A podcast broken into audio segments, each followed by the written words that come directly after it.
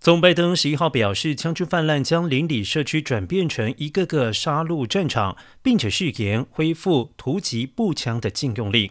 拜登上个月二十五号签署新枪支管制法，他昨天在纪念仪式中说，这是美国三十年来第一个重大进展，不过还不足以控制美国的枪支暴力。拜登表示，他支持美国宪法所保障人民携带武器的权利，但另外一方面，他指出，枪支已经成为美国孩童的头号杀手。我们同样有权利自由地活着，不用为生存而恐惧担忧。